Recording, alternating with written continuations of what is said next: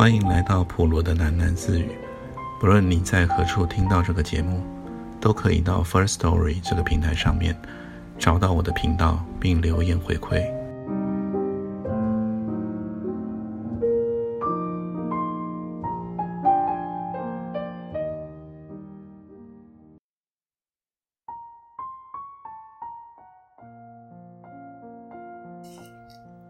盛夏的台北，连着两天晴朗非常，蔚蓝色的长空纯净的就像是蓝宝石，没有一丝流云。微风吹过城里的碎泥丛林，空气里的细尘都远离到城外去了。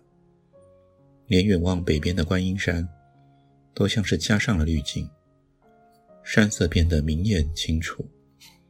这是台风要来的前兆。中午过后。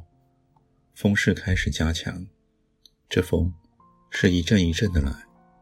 狂风过处，满街的电招都咯咯作响。风息之后，烈日之下的一切又仿佛凝止了。路上行人匆匆。台北市政府在中午时分发布了台风休假的人事令。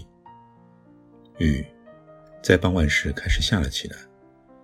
小叶打亮了上新咖啡店的蓝色电招，从玻璃窗望出去，雨珠像海浪一样一波波的横扫过来。小叶捧着一杯热咖啡，去打开了音响，又打开了小舞池上的流转灯。店里只有他一人。此刻的小叶想念店里的那只猫小豹子，还有那一只孤单的爱情鸟。当初为了照顾卧病的海安，小叶关闭了上新咖啡店的时候，就把猫和小鸟分送给店里打工的妹妹了。那时候，妹妹抱着鸟笼，问小叶说：“忙完以后，要不要把小鸟送回来呢？”“不必了。”小叶摸摸鸟笼下悬挂的竹牌，上面刻着“浓情蜜意”四个字。他告诉妹妹说：“你带走吧。”每次看到这只鸟，我都想哭。现在只有小叶一个人了。窗外是逐渐增强的台风，可能不会有客人来了。小叶擦了擦桌子，洗了一些柠檬，又去咖啡杯寄养架上，把所有的咖啡杯都拿出来，摊了一桌，逐一的擦拭干净。每个杯子面前都有一个名牌。小叶最喜欢的是马丁的一只深蓝色的古瓷杯。满身雨珠的海安推门进来，可大哥，小叶叫道：“台风天你还骑车哦，也不穿雨衣。”海安甩甩头上的雨水，看一眼冷清的店面，爽朗的笑了。他说：“台风夜。”我们来做一些灿烂的事吧。病后的海安清瘦了许多，可是整个人看起来却更加精神。他还是保持了以往神出鬼没的行踪，不过却是天天都来上新咖啡店，有时候来坐镇整晚，喝咖啡跳舞，让女客们的芳心极度荡漾。有时候他只是匆匆过来看一眼，又走了。今晚的海安并不匆忙。小叶把酒架上的几种烈酒都拿到了海安的桌前，又拎来两只威士忌杯，就和海安对应了起来。小叶不停地去换 CD，又去炸了一些小点心。夜深了，店里还是只有他们两个人。小叶已经不胜酒力了，而海安正清醒，他自己去换了一张喜欢的唱片。跑到小舞池上跳舞，窗外风雨狂啸，如同地狱里的鬼嚎。就在这个时候，门再度开启了。小叶的醉眼看到了门外走进来另外一个海岸。小舞池上的海岸舞姿顿时停止，迷离的舞台灯光流转在他的脸上。他看着站在门口的耶稣，耶稣也看着他。两人的对望就像是镜中的注视，一样美的脸庞，一样冷的表情。小叶恍惚在梦中，完全没有办法明白眼前的情景，但是他太醉了，勉强从椅子里站起身来，却又弯下腰去吐了。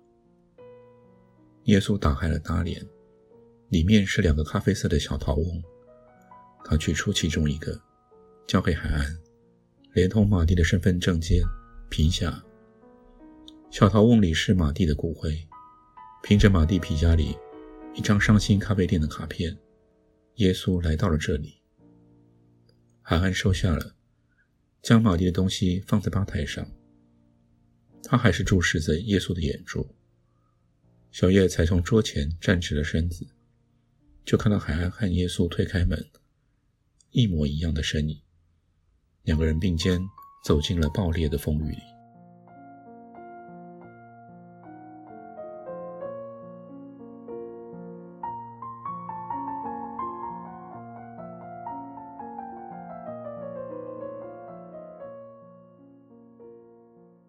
你能够对自己坦诚吗？海安问他：“耶稣和他对战在罗迪布利墓前，这是海岸的家。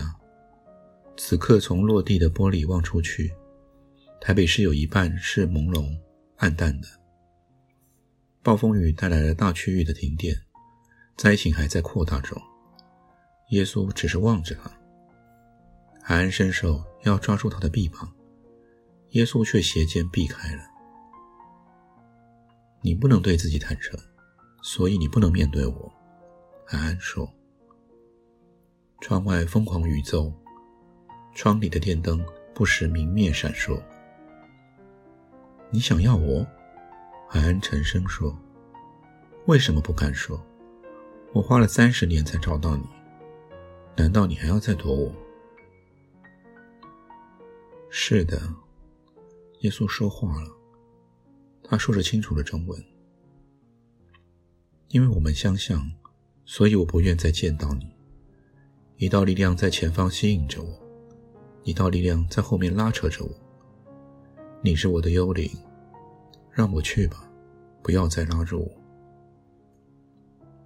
我和你一起去吧。海恩急着说。耶稣只是看着他，像是对镜子的注视。我让你自由，只要让我跟着你走。”海恩叫道。他抢过耶稣的小陶瓮，狠力地摔击到地上，喊道：“我让你自由。”小陶瓮在地上摔裂了，蹦成了碎片，里面是空的，什么都没有，只有一缕冷空气腾挪而起，溢散在大气中。海安捡起了陶瓮的碎片。朝自己的脸颊猛割下去，从右眼角到嘴角，海恩割裂了一道狰狞的伤口，如泉涌的鲜血沿着他的手腕洒落到地面。这时候，小叶惊叫了一声，打开门，匆匆地逃了出去。小叶在海安与耶稣离去以后，即刻清醒了。他追到了海安的家里，当他拿钥匙进入海安家门的时候。正好看见海安摔破了耶稣的小陶瓮，又看见海安亲手毁了容。他看见耶稣和海安长得一模一样的那个人，流下了一滴晶莹的眼泪。小叶很惊慌，在狂风暴雨中，他淋得全身湿透。风雨中飞舞着致命的碎招牌，霞镜消过了他的身边，但是小叶恍然不见。他在雨中狂奔。小叶完全明白了，他有感情。原来海安真的有感情，他爱他。原来那一切的狂放不羁、颓废荒唐，都是因为海安封死在内心深处的冷峻的纯情。风雨击打在小叶的身上，他的身上和心里一样的冰凉。小叶的罗曼斯已经结束了。台风渐渐转弱。在最黑的夜里，风雨戛然而止，云破天开，整个台北市全面停电了。台北之上是有史以来最灿烂的星空，明子在星光下披衣而起，在这台北大安区最豪华的一栋大楼里，裸身在一个陌生男人的怀中。明子惊醒了，他看见窗外银河闪耀，满天星子发光，美的就像是一个梦境。明子在窗台上坐下，看星星。明子的命运像一颗彗星，远游在天际的他，受到了一道强力的吸引。自从在日本大雪中遇到了海岸，他就不由自主地飞奔过来。曾经是那么接近，就在快要靠近的时候，却又被那道无情的重力场推开，全速的飞离。啊，海岸！明子在星空下回忆着无情的海岸。今晚的星星怎么会亮得这般不可想象？好像伸出手就可以摘下一颗。明子睡不着了，就这样彻夜坐在窗台上。灿烂的星空让他想起了一个地方，不是东京银座的灯红酒绿，而是一个遥远的、遥远的山上。那座山上的小孩子们。都长着像星星一样让人惊喜的美丽眼睛。那座山上开着一种很香的克鲁纳花。那座山上的人都爱唱歌。明子闭上眼睛，仿佛又闻到克鲁纳的花香，听到了族人的歌咏。坐在台北星空下的明子，多么怀念这个他一辈子再也不会回去的地方。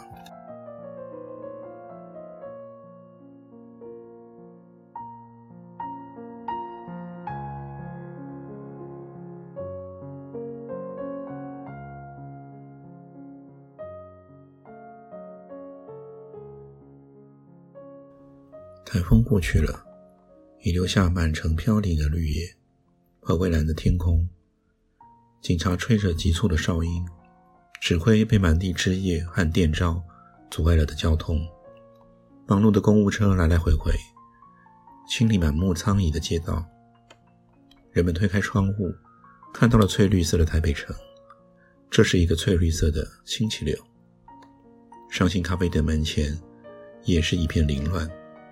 巨儿、小梅、素媛都来了，他们帮小叶清理风灾后的店面。素媛系了一条围巾，开始拖地。昨天夜里淹了水，将店里的地面泡得泥泞不堪。小梅擦玻璃，巨儿和小叶架起了一座活动梯，他指挥小叶爬到电桩上，清理挂在上面的树枝。巨儿成空点了一根烟。正和隔壁店面的邻居打招呼，他听见一声沉闷的撞击，猛一回头，看见小叶从梯顶跌落到了地面。巨儿急忙跑过去，扶起小叶，看他是否跌伤了。小美和素媛也从店里惊慌失措地跑了出来，他们方才在柜台上找到一个奇怪的骨灰瓮，上面还有马蒂的证件。我操，我没事。小叶笑着说，声音很虚弱。小梅，快把你的车子开过来。巨儿沉声说。巨儿怀里的小叶全身发烫，并且不停的剧烈颤抖，就像是风中的一片叶子。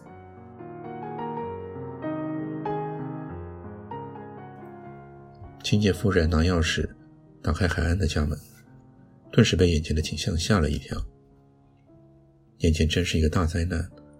好像龙卷风吹过了整个客厅一样，所有的家饰用品都被狂风扫得天翻地覆，屋里竟还布满绿色的落叶。这真是个奇景，夫人想。二十二楼上怎么会有叶子飞得上来？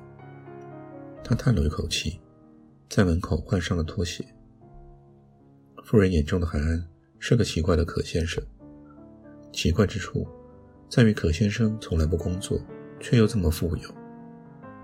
可先生的行踪很诡异，要不连续数十天不见人影，要不找了一大堆奇怪的人在屋里日夜厮混。所以对于屋子里这样凌乱的景象，妇人已经司空见惯了。这大大增加了他的工作量。可是他并不抱怨，一来可先生给了他丰厚的薪水，并且不时给他小费，有时候端一杯咖啡。竟也得到千元大钞的打赏。另一方面，夫人喜欢可先生，在他的眼里，认为再也没有比可先生长得更好看的男人了。可先生真爱看书，有一次，夫人问他是不是在教书，可先生很温和地笑了，说：“不，我不工作。”可先生也爱听音乐，有的音乐吵得叫他头疼，有时又很优美，连他在打扫中也觉得愉快了起来。现在，他走到了客厅，打量着从何处清扫起，夫人就看到了落地玻璃窗上的破洞，落地的玻璃整片撞碎了，像是有什么东西冲撞到窗外一样。夫人这么想是有道理的。因为地上并没有碎玻璃，原来屋内的凌乱是因为窗户破了，台风扫了进来。夫人又看到客厅的一地上有一大滩血迹，还有一个碎了的套窝，一件他从来没有见过的灰色袍子，被风刮到了书柜的上方。突然之间，夫人觉得很不安，心里有恐怖的感觉，出于下意识的。妇人从碎玻璃的窗探出了上半身，往地面张望，没有。妇人手掩胸口，松了一口气。楼下的地面并没有异状，只有无尽的落叶。夫人开始打扫房子，她清理了血迹。好几天以后，还是不见可先生回来。夫人自己出钱找人补了玻璃窗。她是个忠厚的清洁妇。不忍心看到主人的房子遭受了风吹雨打。严格说起来，他也没有损失，因为可先生总是一次预付了半年的薪水，富人只不过将预支的薪水挪出来而已。之后，富人如常每天前来打扫，却再也不见可先生归来。当他预支薪水到期的那一天，富人最后一次将房子清理干净，在他关上了大门之前。夫人回首对房子最后一瞥，寂寥的客厅里，只见六座时钟兀自滴答行走，四面大镜子静静地映照着天光。夫人觉得很凄凉。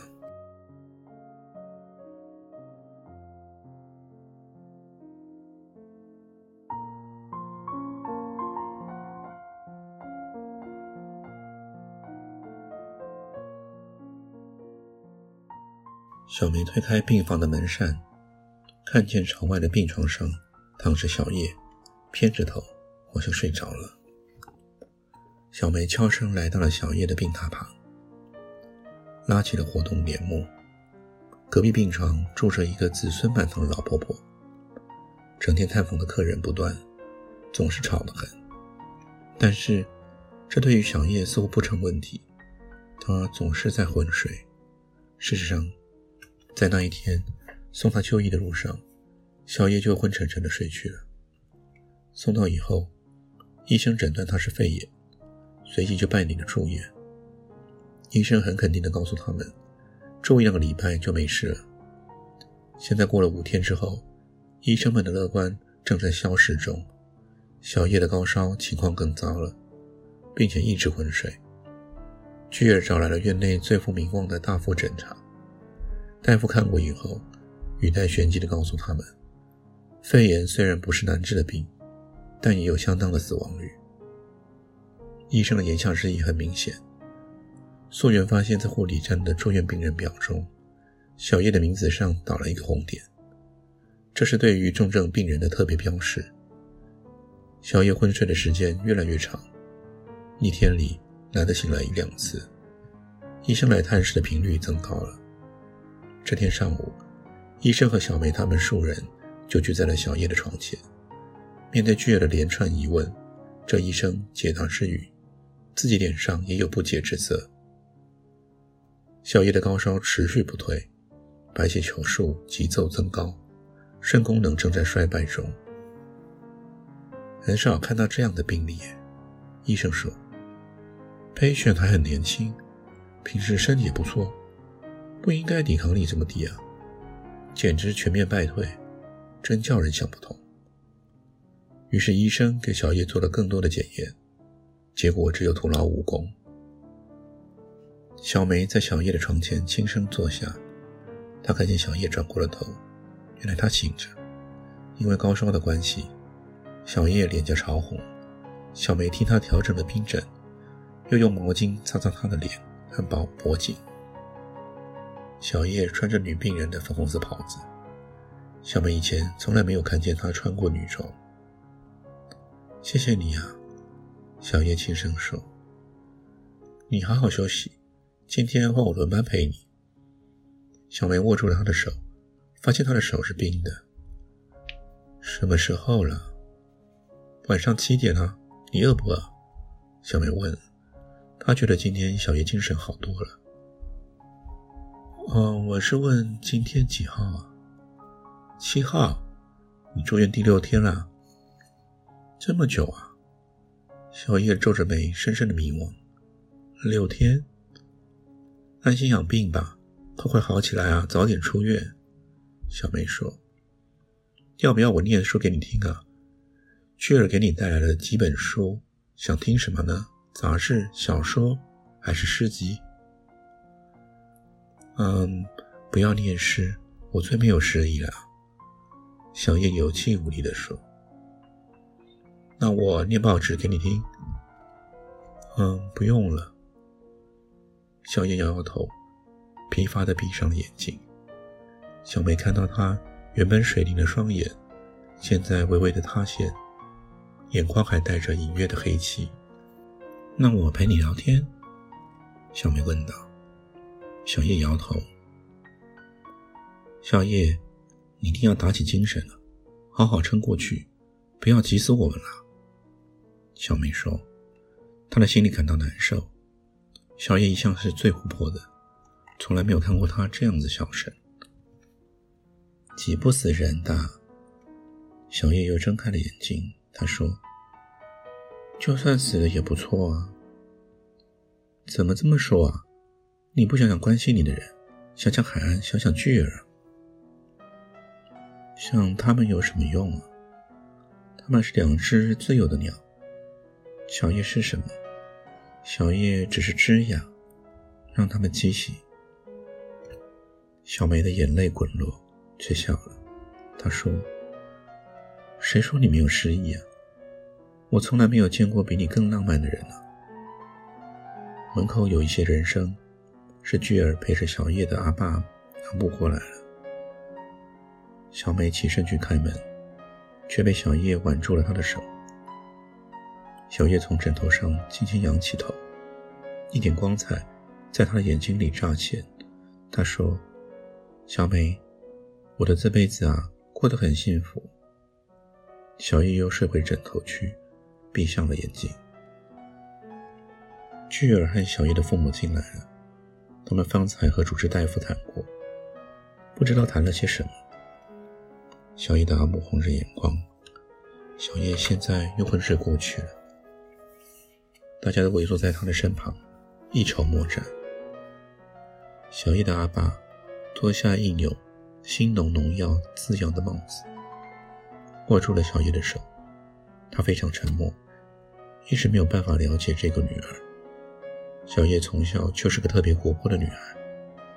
阿爸最不能忘记的是，小叶穿着小雪女生的蓝短裙，和小男生扭打成一团的镜头。她是一个健壮的野丫头。小学老师都告诉她，小叶有画画天才，一定要培养她。阿爸虽然不觉得画画是个好差事，他还是花了钱让小叶去学画。小叶越画越好，家里的墙上挂满了绘画比赛的奖状。都说天才的小孩最难养，大概是真的吧？小叶长越大，阿爸就越不能了解他。最不解的地方是小叶变得那样男性化，这样漂漂亮亮的女孩子，一天到晚打扮成男生。让他简直认不出来了。也许，当初不应该让他一个人到台北学画画。台北是一个奇怪的地方，是台北改变了他。阿爸摸摸小叶的短发，觉得对小叶没有尽到为人父的责任。这几年，也不知道他是怎么过的。阿爸心里想，等小叶病好了，一定要带他回家一去。素媛下班后过来了，陪着坐了一会儿。因为巨儿要抽烟，他就和巨儿一起去了抽烟室。找到海岸了吗？素媛问巨儿。没有，这家伙又让他落跑了。巨儿说，他低头点烟。那么马蒂的家人呢？联络上了，但是我还没跟他爸爸说发生了什么事。妈的，我这个人啊，最不会安慰人了，叫我怎么说啊？你和我一起去见他家人吧。嗯，好。素媛回答。说到马蒂，素月的心里一阵疼痛。怎么会好好的去马达加斯加，却变成了异乡魂呢？这两天事情太多。小叶病倒，海恩失踪，忙得没有时间痛哭一场。菊儿眼眶也转红了。你哭了？没有，菊儿说。是烟，可恶的烟。素媛，我告诉你一件事。嗯，我要离开了，你明白吗？我要离开台湾了。跟尚保罗出国去吗？对呀。我决定和他一起去加入国际环保工作。他们有一项第三世界环保领袖培养计划，尚保罗推荐我代表台北。我决定去接受训练。在哪里训练呢？在非洲，莫桑比克，要训练半年呢。然后还要到一些国家实习，要多久不知道。什么时候走啊？十月底。十月底，好快呀！只剩下不到两个月了。素媛偏着头，他想了想，又说：“你就要离开台北了。”没错，但是我会再回来的。真好。素媛变得有些心不在焉。素媛，我台北的事情就托付给你了，要做好我的经纪人啊。巨儿说。他指的是书的版税等等杂物。新电脑时代出版两个月，已经窜升成畅销书排行榜第一名。一时之间，巨额的名利滚滚而来，也幸好有这些钱，正好支付了小叶的医疗费用。小叶的父母经济拮据，伤心咖啡店在海岸住院之后，就一直呈现亏损的状态。海岸又不见人影，这次小叶住院。所有的费用都由巨儿负担。刚刚医生才和巨儿商量，可能要将小叶转送到加护病房。巨儿爽快地答应了，钱财于他，并不是重大的事。还有伤心咖啡店呢，要靠你多帮忙啊。巨儿又说：“好。”素媛望着窗外的点点灯火，他的心思已经飘到了花莲，在那里，碧海辽阔。南空无际，人烟稀少，还有亮丽的像丹阳小岛的阳光。